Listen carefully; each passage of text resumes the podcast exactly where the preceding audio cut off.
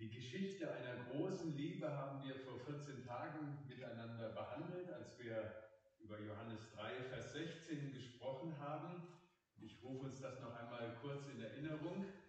Also hat Gott die Welt geliebt. Hier geht es um seine weltumfassende Liebe.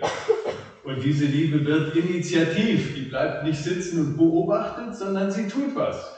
Dass er, er wird initiativ, seinen eingeborenen Sohn gab oder dahin gab. Es ist eine opferbereite Liebe, die was einbringt und einsetzt. Auf das alle. Hier wird das Tor ganz weit aufgemacht. Die schließt ein. Alle. Jetzt, die an ihn glauben. Das ist ein Freisetzen. Diese Liebe zwingt nicht. Sie zwingt keinen hinein, sondern sie lässt es offen, aber sie setzt uns frei zu sagen, möchtest du diese Liebe annehmen? Möchte ich in dieser Liebe leben? Und nicht verloren gehen. Wir haben davon gesprochen, verloren gehen heißt nicht irgendwann irgendwas mal, sondern so wie das Johannesevangelium sagt, wenn du heute schon nicht in der Liebe mit Gott unterwegs bist, dann verlierst du dich wie ein Wanderer, der fröhlich, weil er es noch gar nicht gemerkt hat, neben sein Ziel hinausläuft und sich verirrt hat. Zielführend. Und es ist eine Liebe, die auf Dauer zielt, sondern das ewige Leben haben. Dauerhaft in dieser Liebe mit Gott zu leben. Tja, das ist also die Liebe Gottes zu uns, von der wir lernen dürfen und die uns, wenn wir sie annehmen, auch erfüllen darf. Das ist die Liebe des Vaters, von der wir in unseren Anbetungsliedern singen. Und jetzt heißt unsere Jahreslosung in diesem Jahr, alles, was ihr tut, geschehe in Liebe. Und dem wollen wir heute Morgen ein bisschen nachspüren. Also zunächst mal, was ist wohl nicht gemeint? Ein schönes Frühstücksbuffet. Ähm, ihr seid in einer netten kleinen Pension abgestiegen, kommt, weil ihr Frühaufsteher seid, als erstes zum Frühstück und ihr liebt Melone. Was mache ich jetzt aus Liebe zu Melone? Ich räume alle Stückchen für mich ab, auf meinen Teller. Weil ich Melone ja so liebe. In Liebe tue ich das, oder?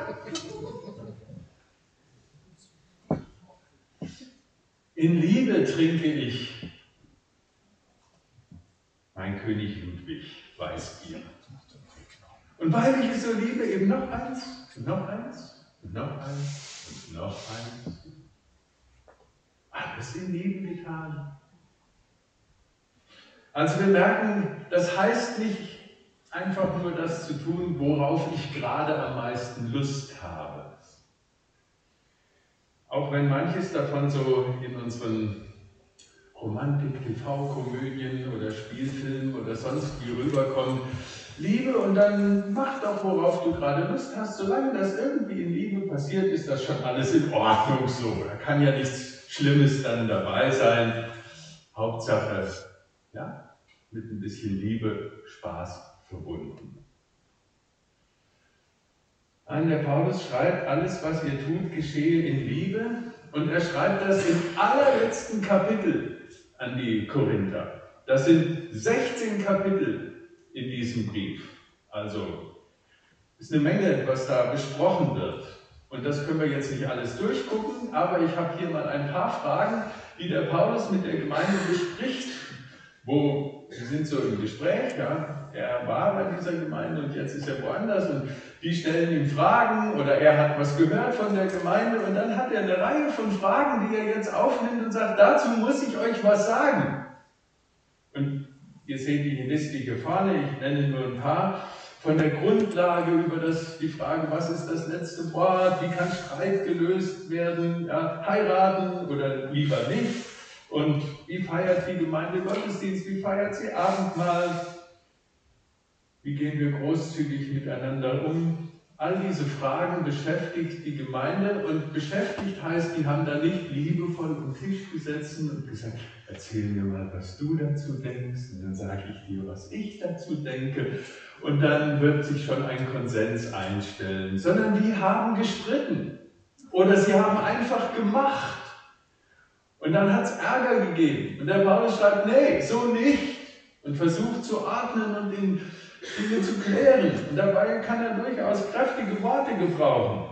Und dann kommt am Ende in Kapitel 16, wenn er sagt, das alles lasst aber in Liebe geschehen.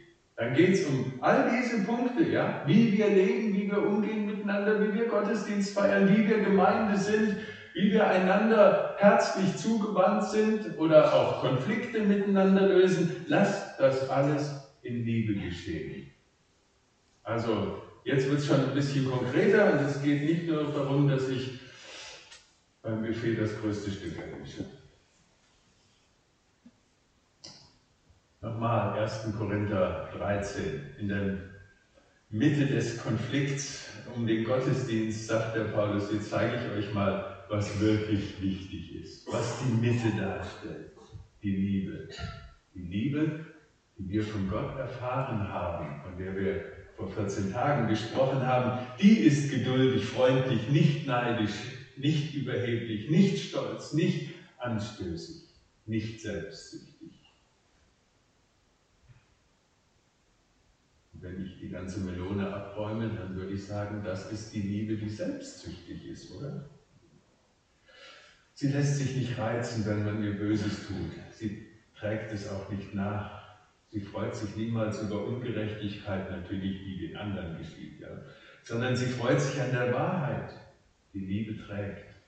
Sie verliert das Vertrauen nicht, sie bewahrt Hoffnung und sie bleibt einfach bestehen, was auch geschieht. Das ist die Liebe, von der Paulus hier spricht, wenn er die Gemeinde am Schluss ermahnt und erinnert, so, jetzt habe ich euch einen langen Brief geschrieben, jetzt einfach nochmal als Erinnerung an euch, macht das, was ihr tut, in Liebe. Tut es in Liebe. Was heißt das in Liebe? Also, wir kennen diesen Ausdruck in Liebe vielleicht noch aus der Zeit, wo wir mal Briefe geschrieben haben. Und vor allem an spezielle Menschen, wo man dann den Brief beendet mit einem in Liebe deine oder dein. Wir haben solche Briefe noch geschrieben und die liegen auch noch als einen Stoß bei uns in der Garage, in einem schönen Kästchen. Ähm, in Liebe dann. Ja, in Liebe dann. Was heißt das? Das heißt, all das, was ich vorher geschrieben habe, seien es Gedanken, Fragen, vielleicht auch Widerspruch, wenn man sich nicht einig ist,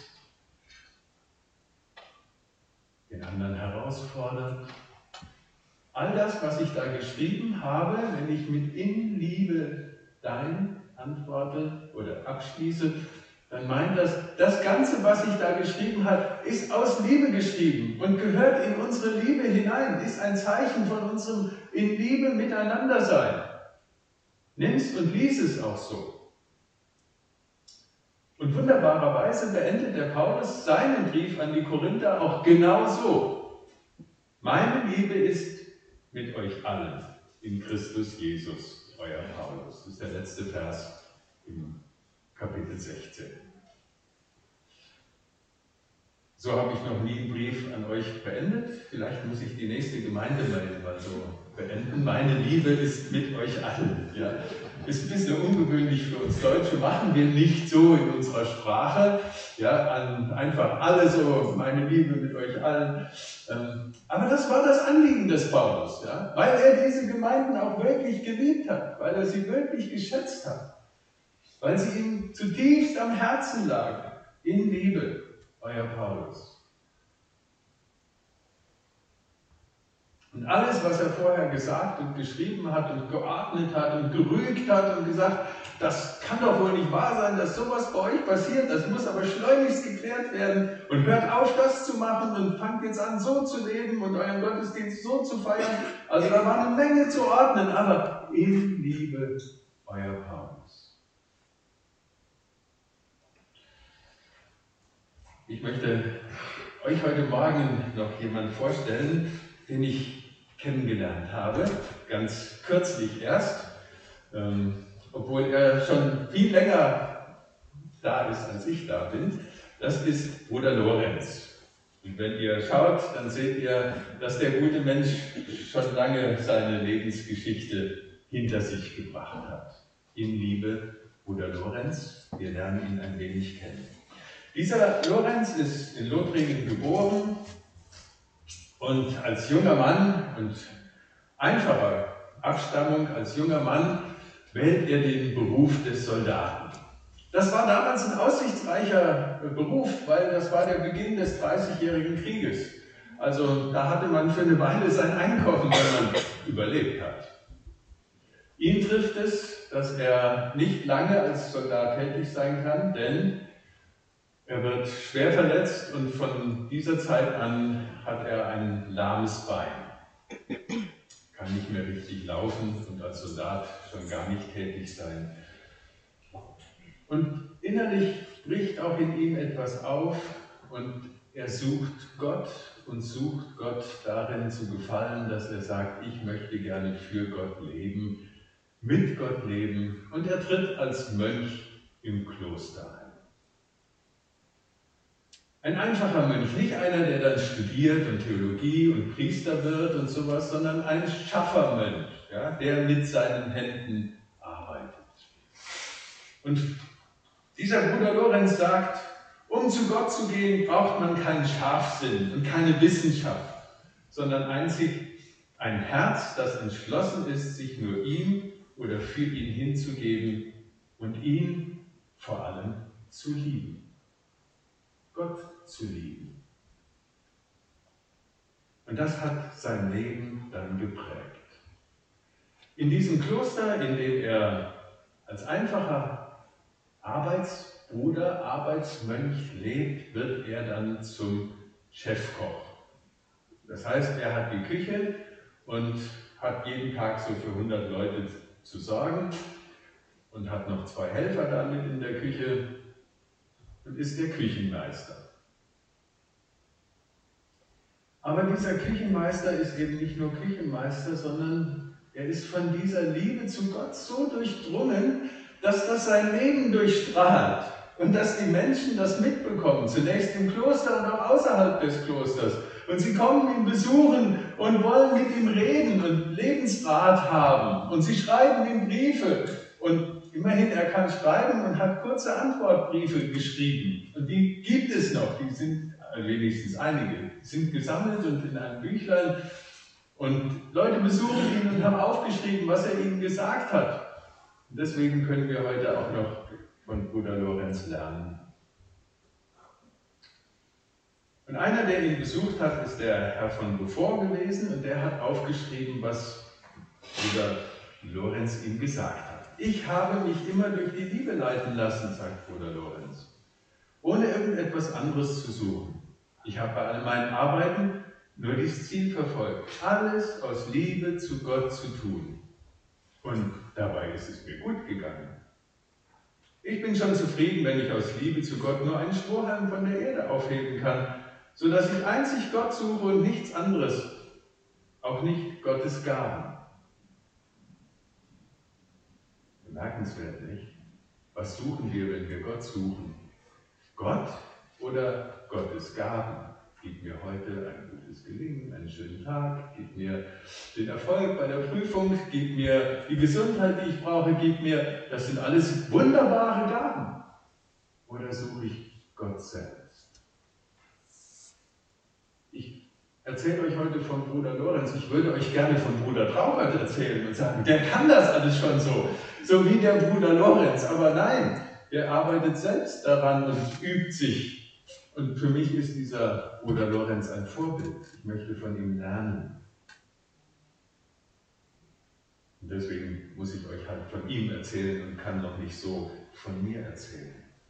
Also dieser Bruder Lorenz, und damit gibt er uns heute auch ein Stück dieses, ein, ein Feld vor, in das wir mal hineinschauen, mit Liebe, in Liebe. Wie ist das mit unserem täglichen? Mit dem, was unser täglich Tun ist. Ich stelle fest, vielleicht geht es euch auch so, dass sich da in unserer Gesellschaft etwas mächtig verschoben hat. Wenn wir heute über Arbeit reden, dann ist das bei vielen Menschen nur noch ein lästiges Übel, das wir möglichst abzukürzen haben.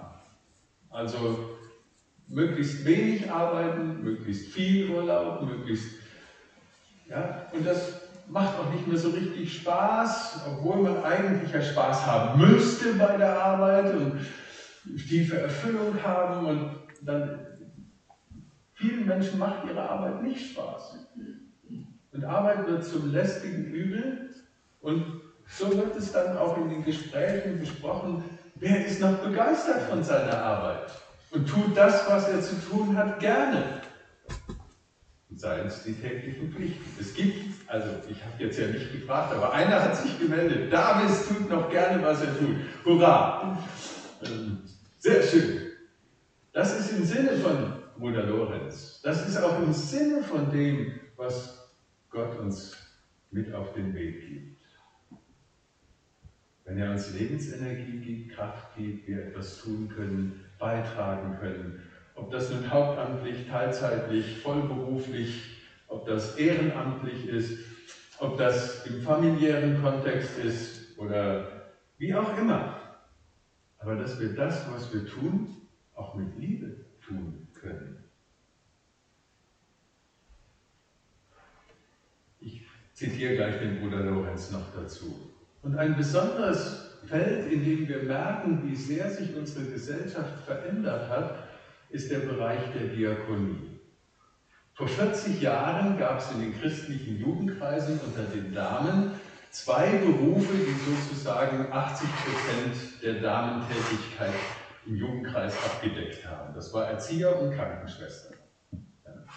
Ganz viele Jugendliche in Jugendkreisen, in verschiedenen Jugendkreisen, ich war Erzieherin oder Krankenschwester gelernt. Das war ein ehrbarer, angesehener Beruf, auch gesellschaftlich, weil wir noch in einer Gesellschaft waren, wo es ehrbar und angesehen war, dem anderen zu dienen. Inzwischen hat sich da etwas gewaltig verändert. Mädchen, willst du wirklich Krankenschwester werden? Denk doch mal nach. Da musst du Schicht arbeiten. Willst du wirklich Erzieherin werden? Da musst du dich mit den kleinen Gören rumplagen oder in der Jugendhilfe dich mit jungen Leuten, die frech sind, abgeben. Und so hat sich in unserer Gesellschaft etwas mächtig verschoben. Ich hatte vor ein paar Tagen ein Zoom-Meeting mit, äh, da ging es genau um diese Frage Diakonie, mit einer christlichen Diakonieeinrichtung. Ich bin da in so einem Beirat mit dabei, einmal im Jahr tagen wir und dann werden wir Externen auch befragt. Und ihre große Frage ist, wie bekommen wir Mitarbeiter? Wir würden gerne Christen einstellen, weil wir ein christliches Werk sind und gerne auch aus der Liebe zu Gott heraus mit den jungen Menschen arbeiten in der Jugendhilfe. Aber wer macht das denn heute noch von den Christen? Selbst die, die etwas in dem Bereich lernen, ziehen es vor, dann in andere Felder zu gehen. Diakonie hat viel von ihrem guten Wesen und Ruf verloren. Wer möchte da noch arbeiten? Vielleicht müssen wir etwas von Bruder Lorenz wieder zurückgewinnen und entdecken, was er für sich so ganz selbstverständlich gelebt hat in der Küche und als das dann nachher nicht mehr so ging und mit seinen Beinen dann eben auch nicht mehr, dann ist er der Schuster geworden fürs ganze Kloster.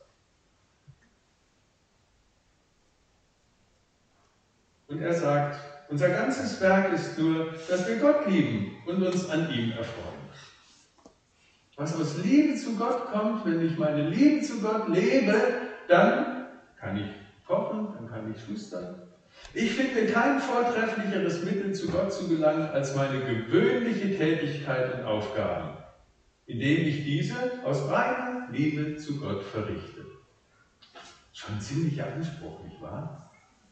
Und das kann man auch nicht sagen, das müsst ihr alle jetzt so machen. Jetzt habe ich heute Morgen mal darüber gepredigt. Ja, und der Paulus sagt es auch, alles in Liebe. Ab morgen sind wir lauter Bruder Lorenz und Bruder und Schwester Lorentias oder sowas. Nein, sondern das ist etwas, was in uns wachsen darf. Aber aus der Liebe zu Gott auch mein Alltagsgeschäft tun, die Aufgaben, die ich habe, einfach habe, Hausaufgaben machen für die Schüler, das Lernen nach die Prüfung, das Zusammensein mit Kollegen, die vielleicht nicht immer mein Traum sind. Oder Lorenz, man darf nicht müde werden oder gar aufhören, etwas Geringes aus Liebe zu Gott zu tun. Der nicht die Größe des Werks ansieht, sondern die Liebe, aus der es kommt. Mache ich das, was ich tue, aus Liebe zu Gott? Das war schon eine Frage, die sich mir wieder neu gestellt hat. Und der hat sich darin so eingeübt, dass er sagen konnte, jetzt wird es richtig praktisch, jetzt hören wir mal sozusagen, halten das Mikro in seine Küche rein. Für mich besteht kein Unterschied zwischen der Zeit der Arbeit und der für das Gebet bestimmten Zeit. Im Lärm und Durcheinander meiner Küche wo dauernd die verschiedensten Aufträge ausgerufen werden, halte ich meine Gedanken auf Gott gerichtet und fühle mich von einer solchen Stille umgeben, als ob ich vor dem heiligsten Sakrament auf den Knien läge. In seinem Dienst bereite ich den Eierkuchen, den ich gerade in der Pfanne habe. Also wir hören es knistern und knattern und das Blech scheppert, ja, und hier und hin und her und oder Lorenz ist ganz in seiner Ruhe, weil er in seiner Liebe zu Gott das tut, was er tut. Den Pannekuchen machen. Hm, lecker. Wenn die Arbeit getan ist, knie ich nieder und danke Gott, denn durch seine Gnade kann und darf ich arbeiten. Auch mal eine Idee, ja? Den Arbeitstag damit zu beenden, zu sagen, ich danke Gott, denn durch deine Gnade kann und darf ich arbeiten. Und wenn ich dann vom Gebet aufstehe, bin ich glücklicher als ein König. Tja, ich sehe noch nicht viel Glück in euren Gesichtern. Eher ein bisschen Ratlosigkeit oder, hm, meint ihr das wirklich ernst? Soll das so gemeint sein? Wie kann ich das sein? Du kennst meine Arbeit nicht, du kennst meine Kollegen nicht, du weißt nicht, wie mein Alltag aussieht. Das stimmt alles. Ich kann nur sagen, Pastorenalltag ist auch Alltag. Da gibt es auch Dinge, die einem nicht gerade das Strahlen aufs Gesicht bringen. Aber auch der Pastor darf lernen, zu sagen, es ist ein Geschenk, ich darf. Aus seiner Gnade arbeite ich. Und in Liebe möchte ich das, was ich tue, auch gerne tun.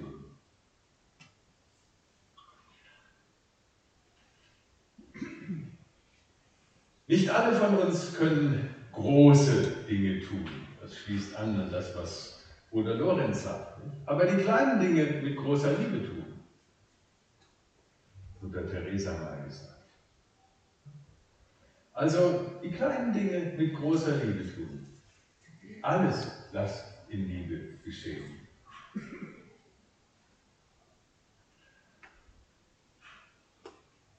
Und Sprüche 3, Vers 27 und 28 sagt uns, ich habe es jetzt mal in der Sie-Form, ich hatte es in der schönen englischen Übersetzung gefunden und die habe ich bei Google Translate eingegeben und dann kam es in der Sie-Form raus und das fand ich ganz witzig. Ähm, also, jetzt ganz ehrenhaft, der König Salomo sagt uns, wo immer Sie können, tun Sie denen Gutes, die es brauchen.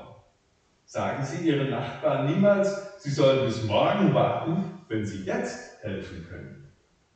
Jetzt ist die Zeit, Liebe zu üben. Jetzt ist die Chance, etwas Gutes zu tun. Jetzt ist die Gelegenheit.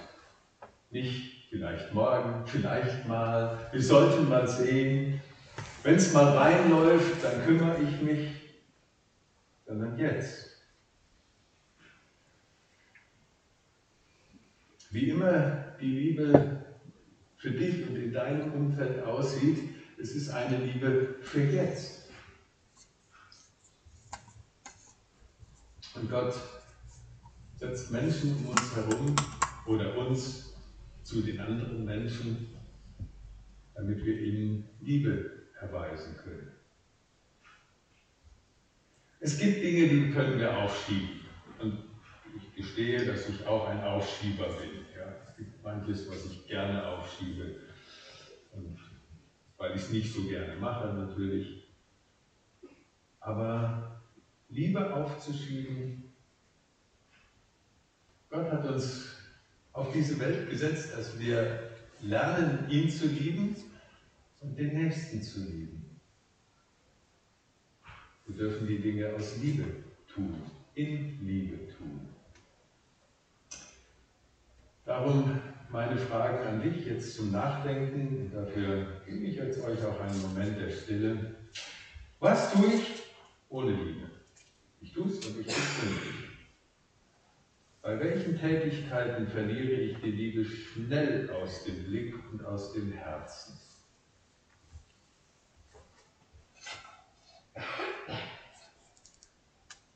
Verbinde ich Wirken in Liebe mit meiner Arbeit, mit meinen täglichen Aufgaben oder nur mit bestimmten Dingen, hier mal in der Gemeinde, dort mal.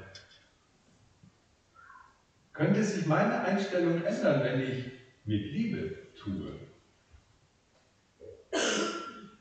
Nehmt euch einen Moment Zeit, mal darüber nachzudenken.